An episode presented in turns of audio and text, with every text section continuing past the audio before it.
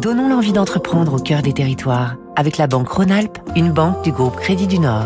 Fabrice lundi, tous les matins, territoire d'excellence. Et aujourd'hui, un nom synonyme de, longévité et de résistance, pas uniquement à la télévision. Vous vous êtes tous au moins assis une fois sur une chaise de bistrot parisienne de la maison Drucker.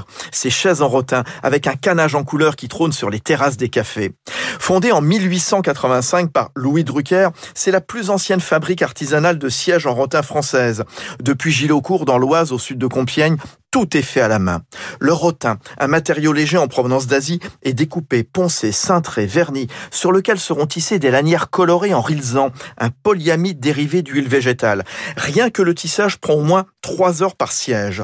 Les combinaisons sont nombreuses, entre la trentaine de couleurs satinées et la cinquantaine de canages différents. Drucker vend son mobilier haut de gamme aux brasseries, hôtels, mais aussi du sur-mesure aux particuliers, au prix de 350 euros environ la chaise. Diego Dubois, son DG. On a choisi d'avoir une fabrication en France. On ne peut pas se démarquer en faisant euh, du volume.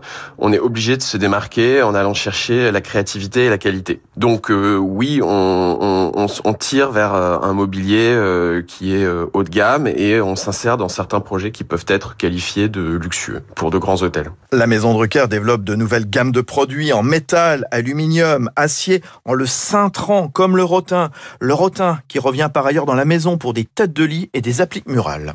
C'était Territoire d'excellence sur Radio Classique.